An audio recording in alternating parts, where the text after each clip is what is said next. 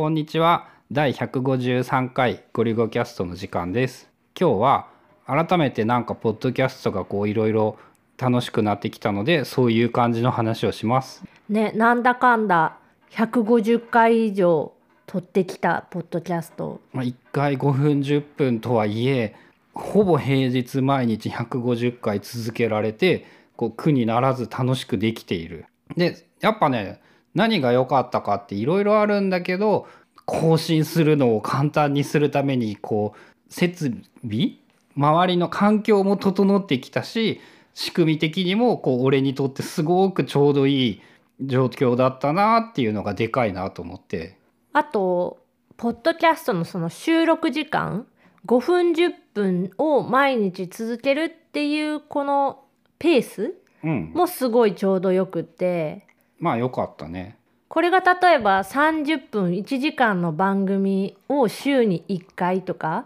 だと1時間確保しないといけないから今の俺たちの生活スタイルだと忙しいんだよね。うん。で逆に自分が聞く時のことで考えるとそのポッドキャストを聞くタイミングっていうのがだいたい車の運転中が多くって。春菜の運転が10分以内に終わるからでバックスペース FM とか聞いてるんだけどあれあの番組長いから絶対1回で聞ききれない。オープニングだけを聞き終えたら来週になるでしょ。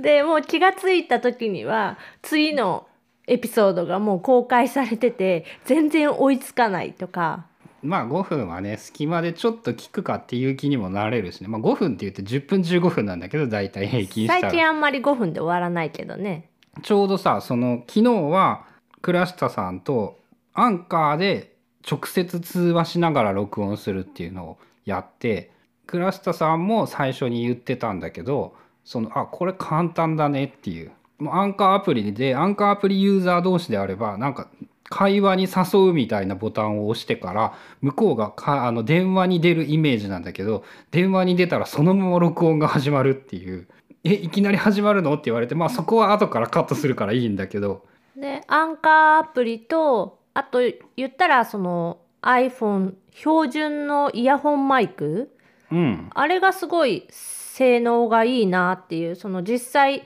何種類かマイク使って収録を試してなんか比べたら一番あれが一人で撮るならあれが一番いいんじゃないかみたいな風にはなってたよね。まあね頑張るならいくらでも頑張れるんだけどとりあえずその標準マイイヤホンマイク倉下さんにもイヤホンマイクつけてやってねって言ってあってイヤホンマイクつけて録音すればまああのぐらいのレベルの音でなら撮れる。iPhone 持ってる人だったらさイヤホンマイク標準でついてくるし持ってる人の方が多分多いやん。まあ、iPhone 持ってない人は分からんから分からんだけど、うん、でもそこだけでもさ導入コストっていうの？下げられるし、専用の機材がいらないっていうのは結まあ構続けられれたら買えばいいからね。うん、で昨日佐々木さんがさなんかゴリゴキャストの影響をいろいろ受けるようになってきましたとか言ってくれててで聞いてたらちょっとやりたくなってきたみたいに言ってくれててさ、あもう全然やってくださいって感じ、うん、というかやってほしいね。簡単とりあえずそのアン,、まあ、アンカーベタ褒めになってしまうけどアンカーが簡単なのはでかいからね。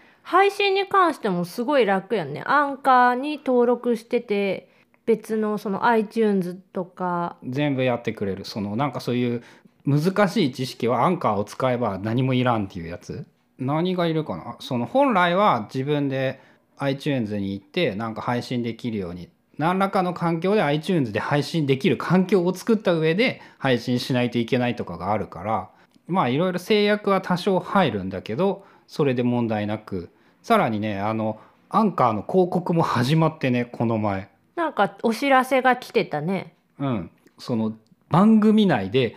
例えば、えー、と来てたのがアンカーの広告をその30秒ぐらいあなたの声で配信してください。で再生回数に応じた報酬を支払いますっていう。だこのデータを入れてくださいじゃなくって対象の広告してほしいなんかアプリだったりサービスだったりがあって、うんそれについて自分の口で喋ってこう宣伝しろっていうことなんよね。うん、でさらになんか説明が英語だからさその日本語で喋ったらダメなのかなと思うんだけどよくわからんくてこのこのフレーズだけは言ってねっていうなんか1行かける2ぐらいがあるんだ。それ以外はなんかもうあなたの思うがままに紹介してくださいっていう風な仕組みみたいであの払ってくれる金額がブログと比べてもちょっとあまりにも少なさすぎるのでこのこの相場では1ミリもやる気にならんっていうからまあやる当分やるつもりはないんだけどもともと言ってたそのアンカーで配信して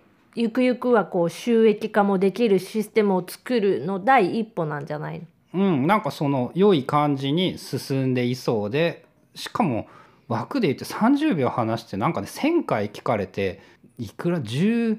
円20円とかっていうちょっと間違いかもしれないのでもう一度見てみないといけないんだけどっていう相場っぽいので、まあ、そうだとしたらだってブログで1,000回見られたらいくらになるんだよって考えるとねちょっとやばいんだけどまあそういうことを抜きにして単純に情報発信として楽しいっていうのとかあとねさらにあのポトフさんっていう前になんか、えー、と飲み会ワードプレスのイベントで会ったら人なんだけどこう実はアンカーアプリを使っている大先輩がいたっていうその人がなんかポッドキャストの本が出てたって紹介していて発売日見たら7月だったからちょっと昔ではあったんだけどそれとかもねなんか入門用の本なんだ。さっきこう1時間ぐらいで読めるぐらいの感じでそれもね初めの方がねなんかこう気楽に楽しく始めてみましょうみたいなのとかこうポッドキャストを始めてみるとこんな楽しいことがありますよみたいな感じのノリから始まっていて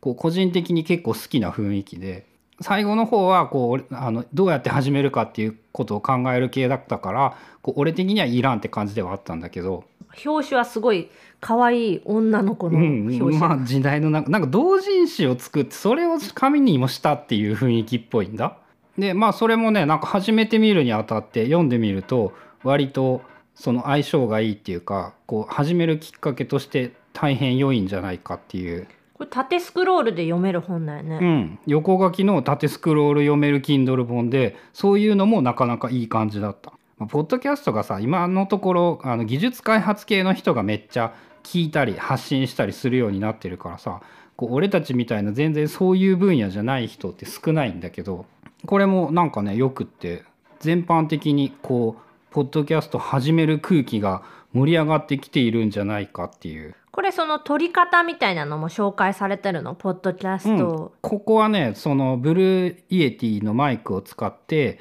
えー、と Discord で撮るっていうのが基本のやり方みたい。 Discord がなんか自動的にゲイン調整とかその音量を調整してくれるらしく。まあそれで割と簡単に。どう Mac を使ってなんだけど実際にどうやってやってるかみたいなことも書いてくれていたりするからまあ大体まあ俺は別にそう難しいことしずにアンカーでいいんじゃないって思うんだけどそれ以外の手段もあるよっていう意味でいいよねとかこうこんな人はポッドキャストをやってみたらいいんじゃないかとかこうそういう話も入ってる。これちょっと面白そうこの本が。うん、ポッドキャストは楽勝って本当っていう見出しとかがあってさあのブルーオーシャンなんです。やってる人はいなくってであの俺と同じ意見で今の時代さどんどんどんどんみんな忙しくって時間はないんだけどこう意外とそのくせに暇には耐えられなくってその隙間時間なんか耳が開いている時間に一番入り込みやすいのはポッドキャストっていうまあ、俺の言葉に変換されているんで正確な文章はどうだったか忘れたんだけどっていう同じ意見を持っていて今後伸びてくる分野だと思うんだよね。ちょっと前からさその読書術みたいなところでもそのリーディング耳を使って読むっていうのを使っていくといいよみたいな。その通勤の隙間時間例えばなんかぎゅうぎゅう詰めの電車で本をこう物理的な本を広げられなくっても iPhone がカバンの中に入っててそこからイヤホンを挿して耳に挿しとけば読み上げられて聞けるみたいなのは読書術として一つあるよっていうのはなんかいろんなところで見たような気がして例えばなんか家事してるお母さんとかも、うん、家事には相性がいい。手はすっごい動いててでも頭っていうかその特になんかめっちゃ考えながらしないといけない掃除とか洗濯ってそんなには多分なくてだその間家事してる合間にまあながらやけど聞くっていうそういう環境もまあありかなっていう。うん、この前ねあの農業をやりながら聞いてくれてるっていう人もいてめっちゃ相性がいいその手動かしてるけどその暇だからちょうどいいとかあとねお絵描き系の人とかも結構やるらしいよ。絵描いてる最中ってその意外とそれに手に対してなんて言うんだろう使う認知資源が少ないのかな。春菜の場合はねデザインってその絵を描くだけじゃなくって文章も考えて書くからどうしても文字文字になっちゃってながら聞きがちょっとできなくって作業中は聞聞くのを断念しちゃったんだけどだからどうしても車のその移動中だったりあの文章を書く以外の仕事をしてる時に iPhone でちょっと聞いたりとかはしてる。あであと今年思ったのがそのスマートスピーカーの登場によって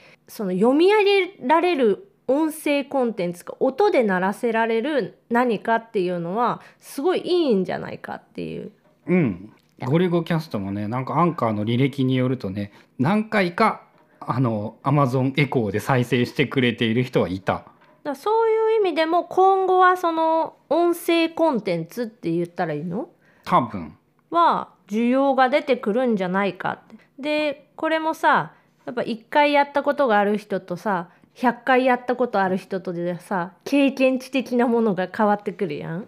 そういう意味でもまあみんなやったらいいよって。本当にあもう一個書いてあったのがねそのブログより簡単だからねっていう簡単だしあの作る1コンテンツ作る手間がかからないでさらにそのコンテンツの積み重ねがブログよりももっと重要っていうそんなこともその本に書かれててああそうだよねそうだよねってめっちゃ思ってたんだけど。まだね俺たちもさ1年も続いていない PayPay だからさ毎日によって回数だけはそこらのポッドキャストよりはるかに多いんだけど。あとはこう安定的に続けてくれるっていうのも大事だ大事かねな。毎週でもいいから安定的にやってくんないと辛いからね。なんか一時まあ自分がこうやってポッドキャスト撮り始めたのもあってポッドキャストのコンテンツ自分が聞いてみたいようなのを探してみたんだけど基本やっぱまだまだ日本語のコンテンツ日本人でその配信してくれる人がまずそもそもが少なくってでさらにその中から自分が興味があるそのデザインとか、まあ、そういうブログとかそそういう系の話をしてるチャンネルっていうポッドキャストが限りなくゼロに近いぐらい、少なくてもうそれだけで56個に絞られちゃう。でさらにそこから毎週とか各週とか定期的にポッドキャストを配信してくれてるやつっていうのがもう一つしかなかった。あもうもう同じことやればもう2番になれるじゃんっていうそなんかねみんなそのアンカーが出てきたタイミングなのか1個とか2個エピソードはあるんだけどそその最終更新が2018年の5月とかなんか2017年の10何月みたいな感じでおしまいっていうのが割とあって。まあ難しいからね。一人でやるの割と難しいっていうのと人とやる場合予定を調整するのが難しくって